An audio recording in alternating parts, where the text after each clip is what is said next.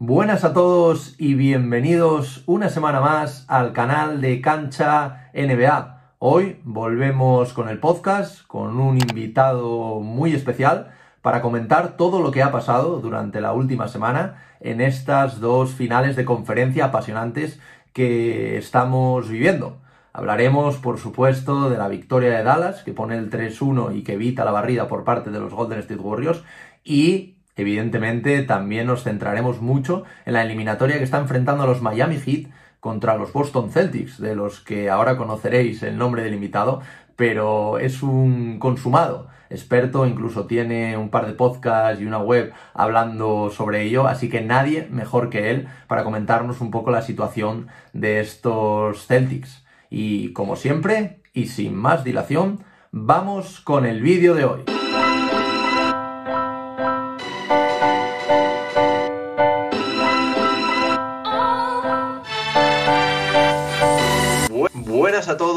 Y bienvenidos a un nuevo podcast de Cancha NBA. Una semana más, seguimos con este análisis de los playoffs. Cada semana venimos aquí con un nuevo episodio para analizar cómo sigue yendo todo. Y bueno, hoy tengo el placer de tener aquí a un invitado como Andrés Villar. ¿Qué tal, Andrés? ¿Cómo estás? Bueno, gracias por la invitación y un verdadero placer estar acá. Bueno, los que no le conozcáis, ahora él también eh, nos dirá qué, es lo que viene haciendo en los últimos tiempos. Pero bueno, Andrés es un periodista, es cofundador de los conocidos por todos, yo creo, Despacho Celtics y Camino al Garden. De hecho, luego hablaremos largo y tendido de sus Celtics y del maravilloso año que, están haciendo. Y bueno, por supuesto, es un aficionado del equipo verde, de, la NBA. Y bueno, Oye, ¿cómo antes de empezar? Eh, preséntate un poquito para la gente que, no te conozca, aunque bueno, yo, yo, he dado unas breves pinceladas, pero, pero cuéntanos un poco cómo, cómo estudiaré. Bueno, eh, para los que no me conozcan, soy periodista, eh, especializado también en básquet, obviamente, hace muchísimo tiempo. Em, soy jefe de prensa de la Asociación de Básquet de acá de, Bahía Blanca, es mi ciudad. la ciudad de Manu Ginobili, para los que no están al tanto. Eh, una ciudad con mucha historia de básquet, con muchos clubes, eh, y bueno, y además de eso, obviamente aficionado a la NBA de toda la vida, de los Boston Celtics en particular, y bueno, soy parte también del despacho Celtic, eh, fundado ya hace mucho tiempo, allá por el 2016, estábamos antes en una página general, después nos abrimos por nuestra cuenta con Javier Rodríguez, con Álvaro Méndez, y con, bueno, tanto Jonathan, Jonathan Pérez y Sergio Hernández y Juan Camilo Quinteros y ahora se unió Juan Milito. Eh, llevamos la cuenta en español más grande de los Boston Celtic. Eh, tenemos una página web, tenemos nuestro podcast, nuestros directos y demás. Eh, pero bueno, así que eso que calculo yo que es mi currículum pasa, pasa específicamente por ahí, más que nada. Bueno, un, currículum impecable por lo, por lo que podemos ver y bueno, centrado también pues en, en los Boston Celtics, de los que luego comentaremos. Eh, y antes de empezar un poquito como lo que estoy haciendo, que ahora estoy haciendo programas semanales comentando un poco la actualidad, en este caso pues nos toca hablar de las finales de conferencia, sí que me gustaría que me dijeras qué te están pareciendo en general estos playoffs y que me hablases de algunas sorpresas y algunas decepciones que te has llevado. Por ejemplo, en sorpresas, pues equipos como pueden ser los Dallas Mavericks, los Memphis Grizzlies, los propios Boston Celtics, o también algunos jugadores como puede ser, no sé, Kevin Looney, eh, también puede ser Al Horford, por ejemplo. Y luego, pues decepciones. Eh, yo, por ejemplo, hablaría quizás de Atlanta Hawks, eh, quizás también de, Brooklyn Nets, o de jugadores como el caso de Chris Paul al final, también Trey Young, del que se esperaba más. Entonces, háblanos un poquito de qué te están pareciendo estos playoffs y también de esas sorpresas y decepciones que, llevas hasta, hasta el día de hoy. Eh, si podemos arrancar por las, por las sorpresas, yo creo que, no sé si es sorpresa, me parece que ya la tendencia de fin de año estaba marcando que Dallas se iba, iba a tener unos buenos playoffs, eh, sobre todo porque tuvo un, tuvo un camino medio parecido al que tuvo Boston, ¿no? Un inicio quizás no, no del todo bueno, pero eh, encontró el camino, sobre todo desde los defensivos, me parece, lo he dicho en Twitter y, se lo he dicho a, mucha gente, incluso a Quique García, con quien tengo relación, eh, y hablaba de lo sorprendente de, de, su defensa. Me parece que si Dallas se mete tan profundo en playoffs, pasa por su tremenda defensa. Recuerdo eh, partidos muy, pero muy buenos de lo defensivo, incluso sorprendido por el trabajo que hizo Jason Kidd en ese, sentido, porque también eh, no ha cambiado y no ha variado mucho lo que es el roster de Dallas eh, con respecto a lo que tenía el año pasado. Sí, obviamente la llegada de Dinwiddie le ha dado un salto. un, poco más, un poco menos Bertans, pero, pero sí, lo, de Dinwiddie fue un traspaso, parece que en su momento yo ponderé como muy bueno y me terminó dando la razón. me parece que el fit de Dinwiddie con, con Luca era mucho mejor que el que tenía con Porzingis y bueno, se terminó viendo reflejado. Me parece que eh, lo que hicieron, meterse en finales de conferencia, teniendo en cuenta que, sobre todo desde el aspecto ofensivo, depende muchísimo de Luca que hayan llegado a, las finales de conferencia. Bueno, ayer descontaron, está difícil que, le puedan robar la serie final a, Golden State, ¿no? Pero eh, realmente me parece que si tenemos que destacar a alguien eh, como una gran sorpresa, me parece que Dallas eh, se lleva todos los méritos, sobre todo después de haber despachado al candidato de todos, y ahí ya nos podemos meter en la primera gran decepción de, esta temporada, que son los Phoenix Suns, ¿no? Eh, la verdad que me sorprendió muchísimo, sobre todo después de estar en la serie 2 a 0, de mostrar una superioridad muy marcada, muy marcada con respecto a, Dallas los primeros dos partidos. Y después no sé qué pasó, no sé qué ocurrió. Algunos hablan de lesiones en Chris Paul, eh, otros hablan de, problemas de química entre, entre, algunos jugadores. Algo raro porque, bueno, durante toda la temporada regular marcaron una superioridad eh, notable en la liga, eh, batiendo su récord de franquicia en, triunfos.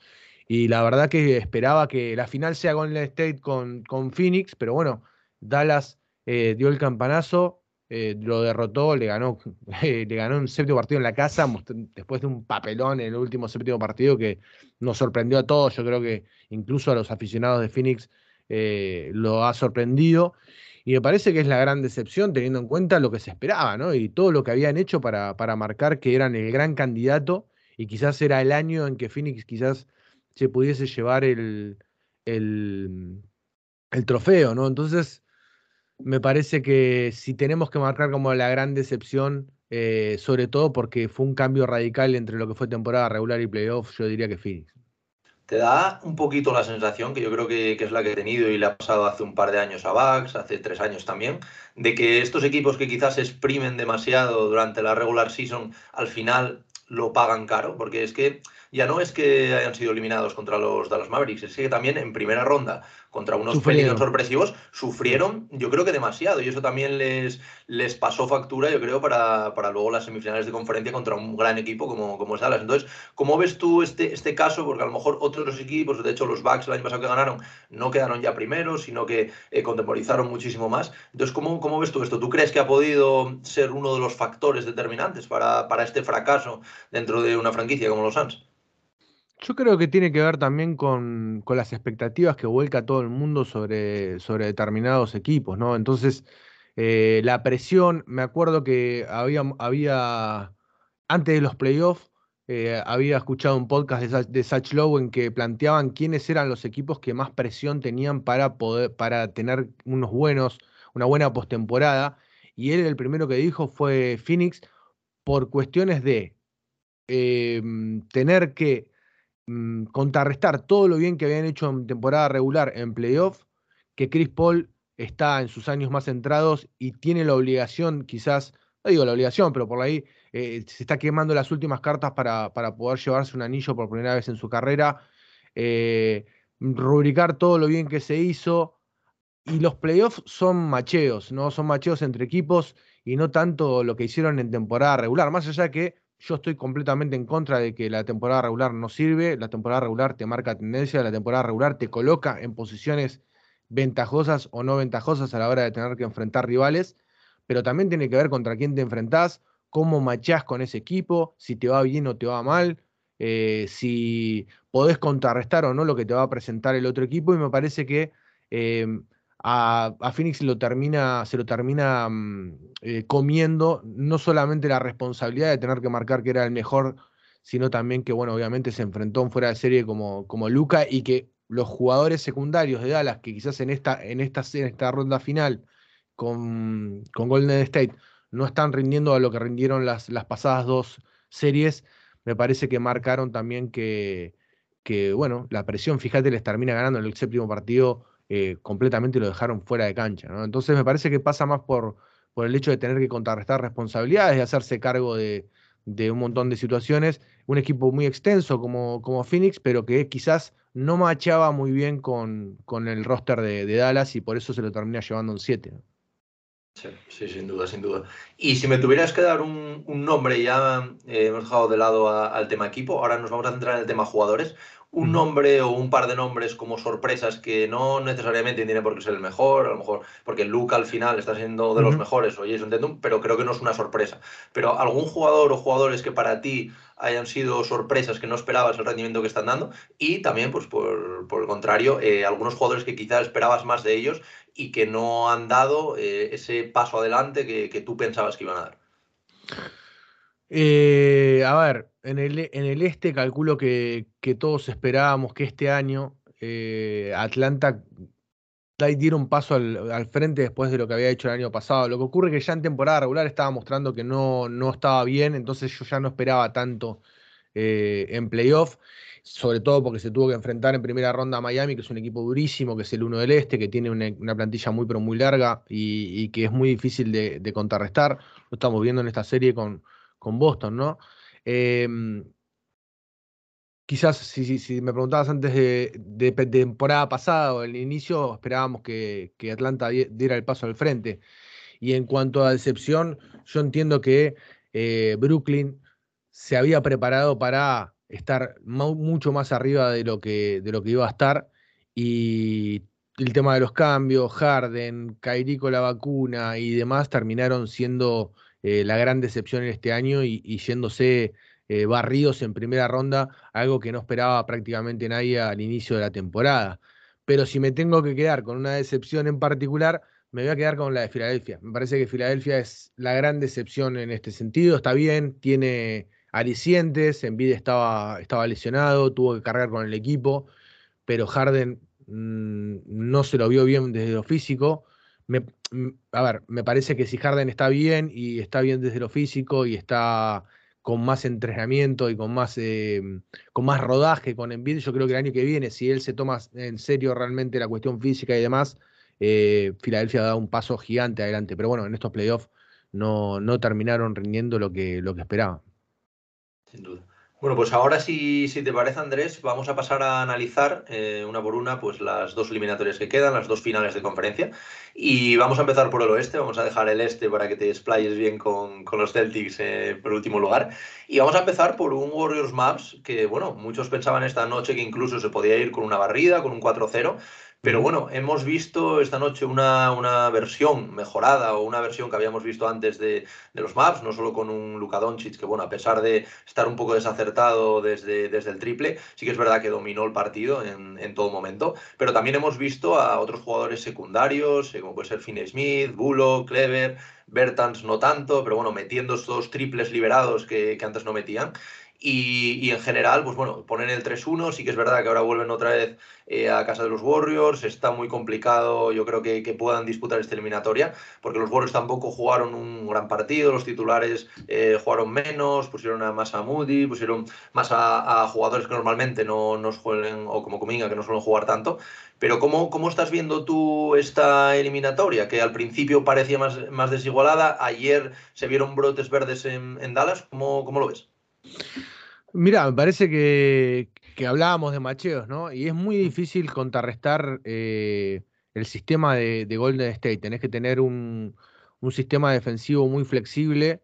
Em, no es lo mismo quizás neutralizar a defensas como ha tenido Dallas en, las anteriores eh, series, que quizás eran más de estilo tradicional y tenían que enfocarse quizás en uno o en otro jugador, eh, preocuparse por el pick and roll y demás y pasar a, tratar de neutralizar a una ofensiva tan coral como la de Golden State, que no, se, no está en ningún momento establecida, que, se, que trabaja todo el tiempo con, con handoff, con jugadas de cortes indirectos, donde cualquiera de ellos es una amenaza, no solamente desde, desde posiciones externas, sino también internas. Y la apuesta de Kerr de cerrarse en la pintura, no dejarle nada y apostar a que los secundarios de, de Dallas no, no metan el triple, bueno, evidentemente hasta el momento ha funcionado. Ayer no, ayer los secundarios de, Dallas eh, estuvieron muy finos y pudieron descontar, pero parece que esta apuesta de la zona, de poner a Wiggins sobre, sobre Luca y, perseguirlo todo el tiempo.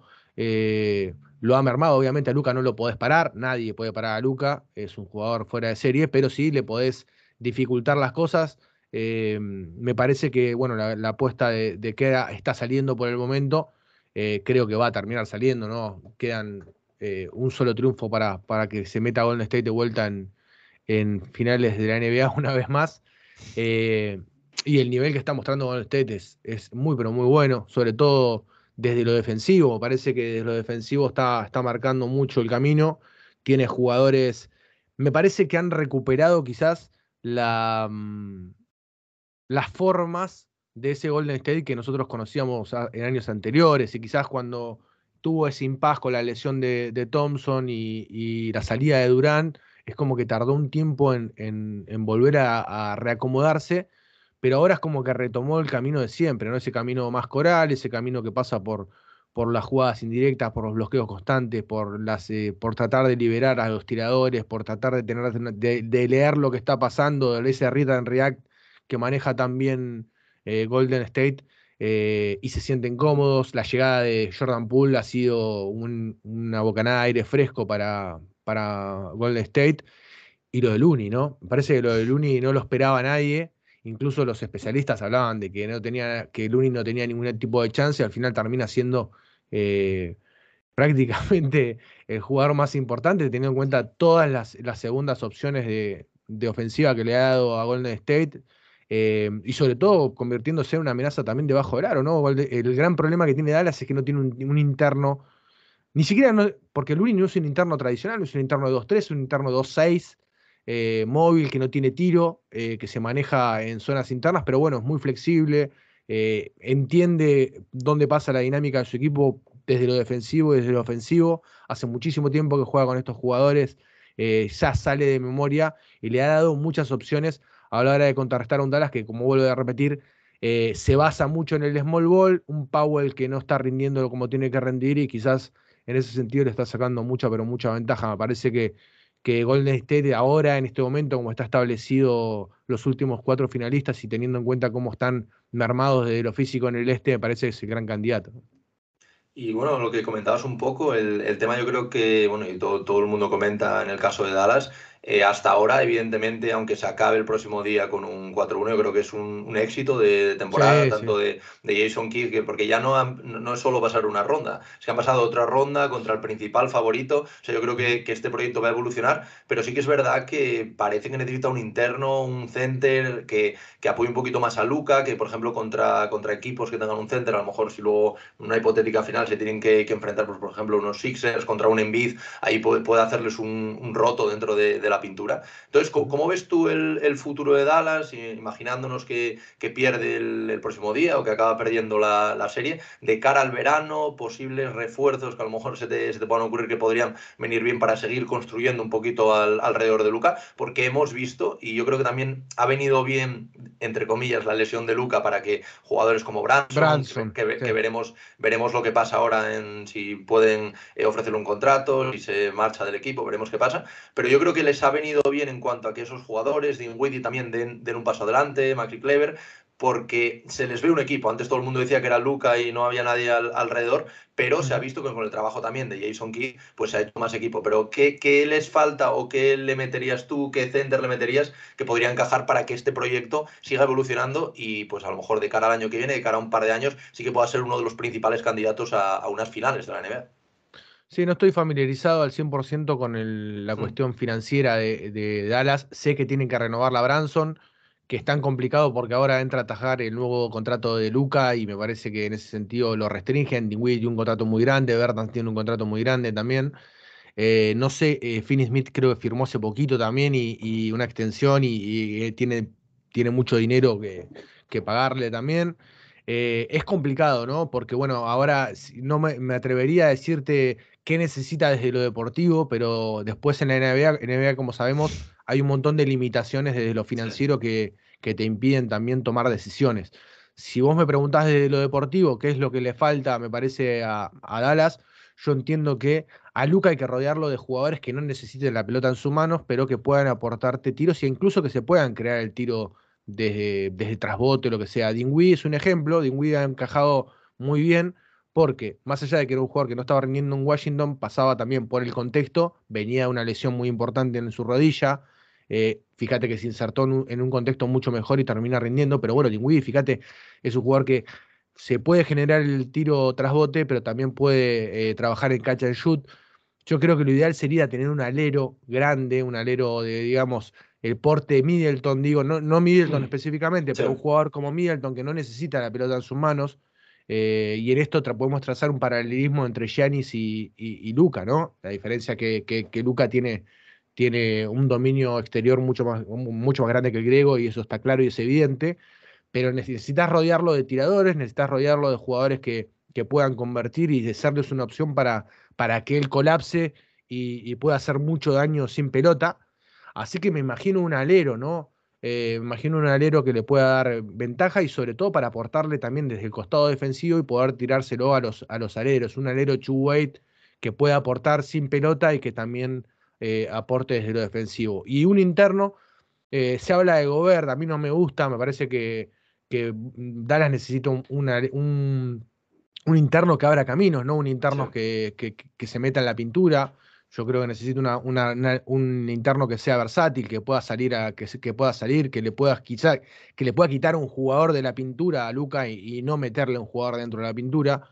Eh, así que me imagino que un interno que, pueda ser flexible en ese sentido, ¿no? Quizás un perfil más Brook López, a lo mejor, que te, pueda abrir la cancha, como, como ha hecho los backs con Giannis o algo así, ¿se te ocurre? Sí, sí, o sea, un interno que por lo menos pueda tirar de tres, que pueda tirar de tres, que sea una amenaza, Desde, los tres puntos, que, la defensa rival esté preocupada si, si ese interno se abre eh, para tirar de tres o no. No sé ahora eh, el mercado, qué puede adquirir, qué tipo de movimientos puede hacer, pero yo me imagino, yo creo que si me pongo a pensar en qué necesitaría Luca, yo creo que un buen alero que sea Chubuey, que pueda defender y que pueda atacar, que no necesite el balón en sus manos que sea una especie de descanso ofensivo para Luca y una amenaza también para el equipo rival, que no tengan que estar pendientes solo de Luca, sino que también eh, haya un segundo jugador que, que obviamente sea una, Perdón. sea una preocupación desde ese lado. Y bueno, y un interno que sea, que sea versátil, que, que, tenga altura, que sea fuerte, pero también que sea una amenaza desde, desde el tiro exterior. Y bueno, siempre acabo preguntándoos a los invitados cómo veis esta serie, que me deis un, resultado, supongo que será pues de, la mano de, Golden Steel Warriors, y tú que supongo que pensarás que se acaba el próximo día, ¿no? Eh, espero que por lo menos le saque un partido más. Eh, necesito, necesito que Golden State eh, se canse un poco, que no llegue tan aliviado a las finales de, de NBA. Eh, sobre todo tanto para Miami como para, yo entiendo que, el hincha de Miami también debe estar pensando lo mismo, ¿no? Por favor, que se, estire, que se estire lo máximo la otra serie para, para que lleguen un poquito más, más cansados, porque si llegan descansados con el nivel que están jugando, me parece que en este sentido eh, puede ser muy fácil para sacarse de encima al equipo en las finales. Yo creo que va a ser 4-2. Eh, yo creo que un partido más le saca, le saca, quizás gane el próximo de Dallas y pierda, pierda en casa, pero eh, quiero que por lo menos seis, que sean seis. Es más un deseo que una realidad, ¿no? sí, apuntamos entonces un poquito más de carga de trabajo para, para, estos Warriors. Y bueno, si te parece, vamos a pasar ahora a la otra eliminatoria, eh, una, bueno, una eliminatoria entre dos pesos pesados del, del este, como son los Miami Heat y los Boston Celtics. Y una eliminatoria, no sé lo que pensarás tú, pero bastante rara, por lo menos por lo que estamos viendo hasta ahora, porque, porque sí que es verdad que si alguien que no lo está viendo ve un 2-2, dijo, una eliminatoria eh, que, que, está, vamos, las fuerzas muy igualadas.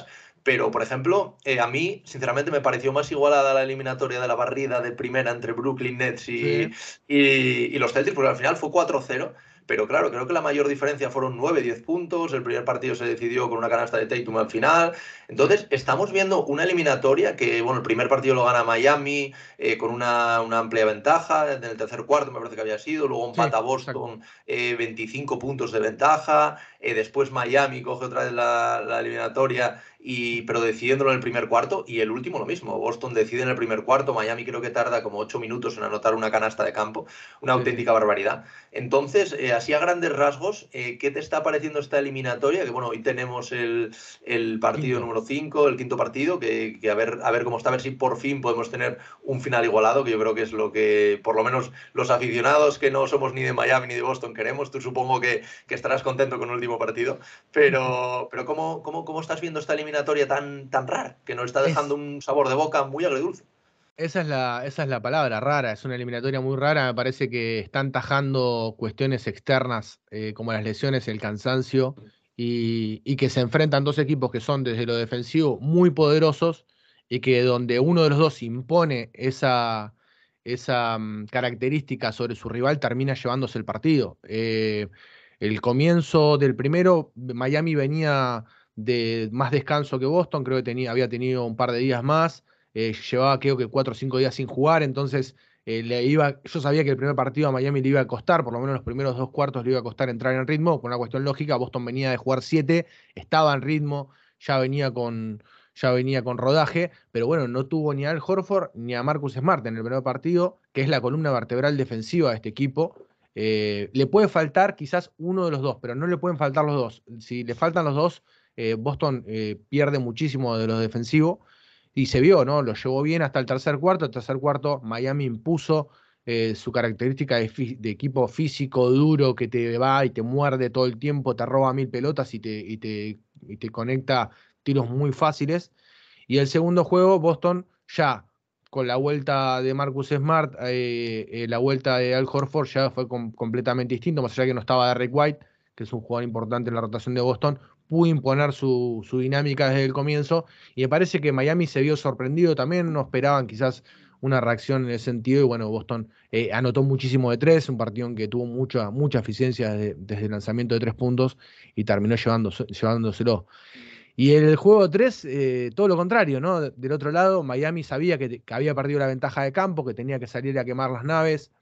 Me parece que ahí hubo una mezcla de, varias cuestiones. Yo fui muy crítico con, con, Udoca en el tercer partido. Me parece que estaba claro que, que Adebayo iba a ser el jugador principal buscado por, por Spoltra a la hora de, de ajustar, porque los primeros dos juegos no había, no había pasado no había estado presente, es un jugador muy importante para Miami, no solamente en la anotación, sino en la construcción de ofensiva. Adebayo debe ser de los jugadores que más asistencias de handoff tiene en la liga, eh, y en ese sentido me parecía que era obvio que Spolstra iba a apostar por liberar a, a Adebayo, y no hizo nada de otro mundo, lo, lo comentaba en el podcast, lo dije el otro día también en Camino al Garden, que es otro programa que tengo con, con Leo Margo y con Ale Gaitán sobre los Celtics, y comentábamos eso, ¿no? que me parece que que era muy evidente que, necesitaban alimentar a Deballo y no hizo nada para neutralizarlo, tardó muchísimo en entrar en juego, en, tratar de, ajustarle en ese sentido, y a partir de, eso, eh, Boston pudo emparejar el partido, pero Tatum estuvo muy neutralizado por la defensa de Miami, eh, y bueno, se llevó, creo que merecidamente el partido, Miami mereció ganarlo, eh, pese a que Boston se pone a un punto en el último cuarto, creo que a lo largo del juego parece que Miami había hecho, había hecho los suficientes méritos para llevarse el juego. Incluso, bueno, vuelve Lauri después de mucho tiempo, eso también le da otra dinámica. Eh, desde lo defensivo le aportó mucho, desde lo ofensivo apurando muchísimo el pace, cambiando un poco esa dinámica. Eh, me parece también en Miami entendiendo que en estacionado le va a costar mucho más anotarle a una de las mejores defensas de la liga. Entonces trató de apurar el space, trató de que Adebayo juegue de frente a Al Horford que pueda atacarlo con, ventaja de campo, con, tiempo y desplazamientos para poder ganarle en velocidad y demás. No estaba tampoco Robert Williams para darle una mano Al Horford. Apostó Udoca por Daniel Tice y me parece que la apuesta no salió. Inmediatamente tuvo que bajar la alineación con Grant Williams. Pero bueno, mérito de Miami en llevarse el juego, jugarle muy físico, ir por ellos al cuello y se terminaron llevando el juego. Y el último, me parece que la acumulación de lesiones que está eh, atravesando Miami, la acumulación de lesiones que está atravesando Boston. Eh, Boston no tenía otra opción de salir a quemar las naves. Miami ya había recuperado el factor cancha y me parece que eso también tajó un poquito en su cabeza a la hora de que Boston en el primer cuarto salió con esa, con esa bestialidad de, puntos y, de defensa y me parece que Miami en cierto punto ponderó descansar a Butler, descansar a, a PJ Tucker, descansar a los jugadores que estaban lesionados, incluso Herro no jugó por este problema en la ingle. Entonces me parece que toda esta acumulación de lesiones por un lado y por el otro terminan desvirtuando lamentablemente eh, esta eliminatoria que si yo creo que los dos equipos tuviesen eh, todo el personal al 100% desde lo físico, estaríamos viendo una, una serie mucho más parecida a lo que fue las semifinales de Boston con Milwaukee que lo que estamos viendo en la actualidad.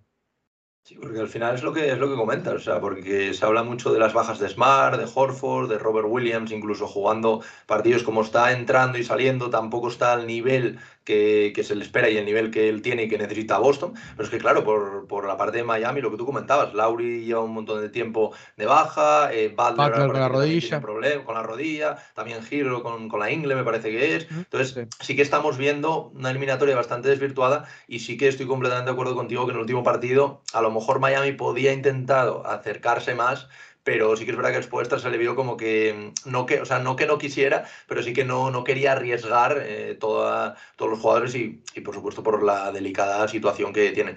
Y hablabas antes y me, me interesa bastante andar un poquito en esto, en el tema de, de la defensa, donde, donde pues bueno, la, la, columna principal y eje principal comentabas que era Smart, evidentemente, y, y Horford, pero claro, también tenemos que hablar de, bueno, de la defensa en general de todo el equipo, pero también del trabajo de Grant Williams, no solo en esta eliminatoria, sino en todos los playoffs eh, pues contra Brooklyn, sobre Durant fue, fue increíble, también ayudando con Milwaukee con, con Giannis, y también una defensa de Tatum, que a veces la gente solo se centra en que haga 30 puntos, haga 40 puntos, como el partido que hizo contra Milwaukee, y la gente habla solo de él con esto, pero es que Tatum es un two-way player increíble, de lo mejorcito de la liga, yo creo que ahora se le, sí que es verdad que se le ha dado bastantes palos por el partido que tuvo el otro día, que solo anotó 10 puntos, pero yo creo que en estos playoffs, y lo he dicho con, con todos los invitados que ha pasado por el canal, ha dado ese pasito que yo creo que le faltaba para ya ser considerado, para mí ya era considerado como una, una, estrella de las más top de la liga, pero yo creo que ha dado ese pasito que le coloca ya en superestrella, porque al final estos jugadores para ser una superestrella no solo tienes que destacar en el plano ofensivo, sino también en el, en el defensivo, que fue un poco, por ejemplo, lo que le pasaba a Curry, que la gente eh, mm. es un jugador que no valora nada el tema defensivo de Curry, y Curry en el tema defensivo, sobre todo en playoffs, aporta muchísimo al equipo. Entonces, ¿cómo, cómo ves tú desgranando un poco la, todo el tema de la, de la defensa de, de estos Boston Celtics? Sí, sí, a ver, eh, Tatum incluso te podría decir que en este tercer partido eh, lo que nos extrañó a todos es que no solamente que anotó poqui, poquito, ah, anotó 10 puntos, estuvo muy errático, lo neutralizó muy bien la defensa de, de Miami, eh, sino que también no aportó desde lo defensivo y nos sorprendió a todos lo que quizás vemos a Tatum todo el año y todos los partidos, e incluso repetimos y vemos los partidos dos o tres veces, estamos acostumbrados a ver a un Tatum que quizás en ofensiva no le salga algo en determinado partido, pero nunca baja el rendimiento desde los defensivos, siempre te aporta desde los defensivos.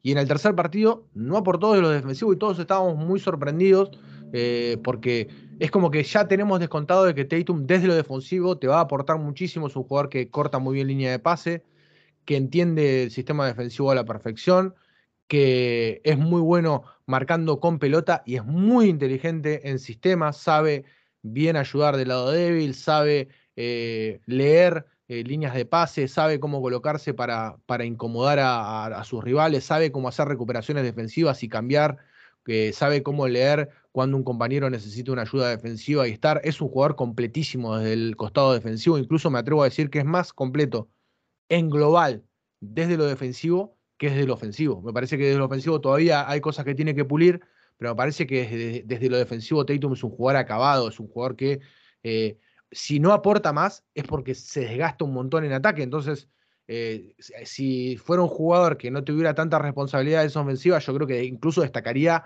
y sería de los, de, los jugadores más eh, top defensivos sin ninguna duda. Incluso me acuerdo de los, los reportes de scouting en su momento cuando Boston hace ese traspaso entre Fulci y él, eh, y todos hablaban de un jugador unidireccional, un jugador nada más que aportaba desde el ofensivo. Y los Celtics ya tenían visto un montón, habían hablado con un montón de, gente allegada a Tatum y sabían que era un jugador que aportaba desde lo defensivo y por eso también le gustó también en, en su momento para hacer el traspaso, no solamente porque era una alternativa desde el costado ofensivo. Es un jugador fundamental eh, en la defensa y en un conglomerado defensivo que es muy pero muy duro, no hay puntos débiles en la defensa de Boston. Boston no tiene jugadores eh, que sean eh, de la medianía para abajo en cuanto a defensa o que le aporten a su rival eh, una ventaja que digas, bueno, a este lo atacamos. No tienen un, jugador en que diga, bueno, a este lo atacamos. Quizás Peyton Pritchard es el, foco en el que pueden apuntar, pero a Pritchard no es un mal defensor. Si se lo apunta defensivamente es porque es un jugador bajo y se le puede sacar ventaja desde lo físico, pero no desde, desde la forma, ¿no? Pritchard es un buen defensor que rodeado y ocultado por sus compañeros puede llegar a, hasta incluso eh, tratar de ser no permeable, pero parece que quizás la gran fortaleza de estos Boston Celtics pasa por ese costado. Lo que ocurre que ahora, a esta altura de los playoffs, con jugadores eh, diezmados desde lo físico, con lesiones, con acumulo ya se empiezan a ver quizás algún tipo de desajuste y demás, y ni hablar de darle mérito al ataque de Miami, que es un ataque muy difícil de neutralizar, es un ataque que, tiene muchas alternativas, que quizás no tenga jugadores eh, al nivel de Giannis Antetokounmpo, pero el nivel de atención que te requiere eh, desde lo defensivo en global es mucho más, te estresa, te estresa mucho más desde la cabeza porque tenés que estar pensando, bueno, ahora me sale de la salida de un pick and roll Strass que puede tirar de tres, me sale Lowry que te puede castigar desde el triple central, eh, puede jugar pick and roll con Adebayo y es un problema, Adebayo te puede hacer mucho daño también en transición, te puede jugar bien en el poste bajo, te tira a media distancia, Butler ni hablar, es un jugador de, de los dos costados de la cancha. Es como que quizás no son elite, elite, pero todos son buenos en su rol y en sus formas, entonces eso te lleva a un nivel de atención muy, pero muy eh, estresante desde lo defensivo. Y, por, eso es un, es, por eso es el uno del este, ¿no? Me parece que quizás para la prensa eh, nacional norteamericana no es un equipo que sea sexy a la hora de tratar de, de ponderarle cosas, porque, bueno, porque tiene un montón de jugadores que se fueron un draft, que tienen jugadores que, vienen de la, de la G-League, pero son buenísimos en lo que hacen y me parece que, en ese conglomerado y en ese global eh, terminan siendo un equipo obviamente muy, pero muy peligroso y no por nada fueron el uno del este. Sí, al final yo creo que evidentemente pues como estrella tienen a, Jimmy Butler, que además pues ya todos sabemos que sube sus prestaciones en, en, playoffs a la hora de la verdad, pero bueno, luego tienen jugadores muy interesantes y, sorprendentes también, como el caso de Stress, que es lo que tú comentabas, que bueno, dejó fuera de la rotación a Robinson, que es un jugador que creo que tiene un contrato ahora mismo, no sé si era de 5 años y 90 millones o, algo así, que, que bueno, eh, se ganó ese contrato, sí que es verdad que esta temporada pues no, no estaba jugando a, a ese gran nivel al que nos tenía acostumbrados, pero es que la incorporación de este tipo de jugadores, también Oladipo, que es Vincent. bueno, Vincent también, claro. O sea, son jugadores, pero Oladipo es otro jugador que teníamos como olvidado con el tema de la lesión y que está aportando mucho desde el banquillo a estos Miami Heat. Entonces, lo que, tú, lo que tú comentabas, al final es un equipo muy compensado, que es muy difícil defender porque tiene muchas alternativas. Eh, de repente te sale un jugador eso como, como Strass, incluso algún minuto cuando te sale Seven te puede hasta complicar también. O sea, es un, es un, equipo muy bien formado, yo creo que también con uno de los mejores entrenadores de, de la competición, como es, como es Expoestra. Y yo creo que, a ver, vamos a ver este partido esta noche, que yo creo que va a ser bastante definitorio. Veremos si por fin podemos tener un, encuentro igualado, sobre todo para el espectador general que, quiere disfrutar de, la NBA. Y ahora sí que para finalizar, supongo que sé la respuesta, pero ¿cómo, cómo piensas que, va a acabar? Bueno, si es diferente, puedes decirme cómo piensas que va a acabar y cómo quieres que acabe. Pero bueno, como creo que va a ser, como creo que va a ser la misma, te, voy a hacer la pregunta única de, de, cómo va a acabar esta, esta serie.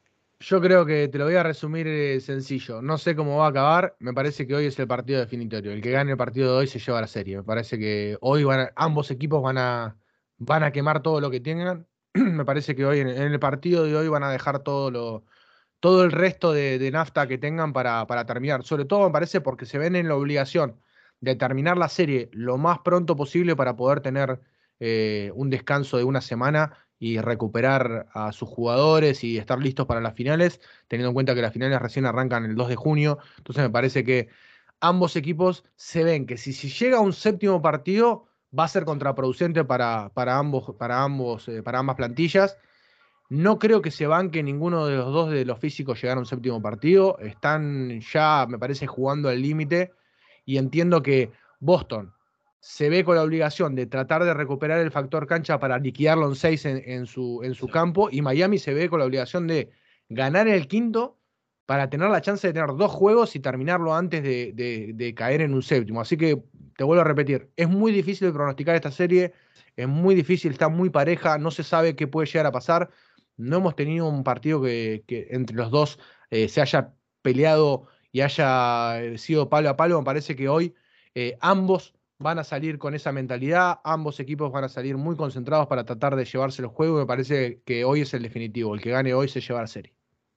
Fenomenal. Entonces, bueno, esperaremos al, partido de esta noche y bueno, a partir de ahí veremos qué pasa. Y, bueno, Andrés, ya para finalizar, y la última pregunta que me gustaría hacerte, para ti, eh, hasta el momento de hoy en los playoffs, ¿quién está siendo el MVP? Si hubiera que repartir un MVP de, de estos, no de unas finales, sino de todos los playoffs, ¿quién piensas que es el jugador que ha sido, bueno, que está siendo más determinante para que su equipo esté en la situación en la que está ahora? Qué difícil. Es muy, es muy complicado, sí, está muy complicado. Me parece que, que es muy difícil dilucidar un solo jugador que haya destacado, sacando a Luca, ¿no? Eh, me parece que, es el que más ha destacado, quizás sobre todo porque ha cargado con todo el equipo, eh, o sobre todo con la ofensiva de su equipo durante, durante las series de, de Conferencia del Oeste.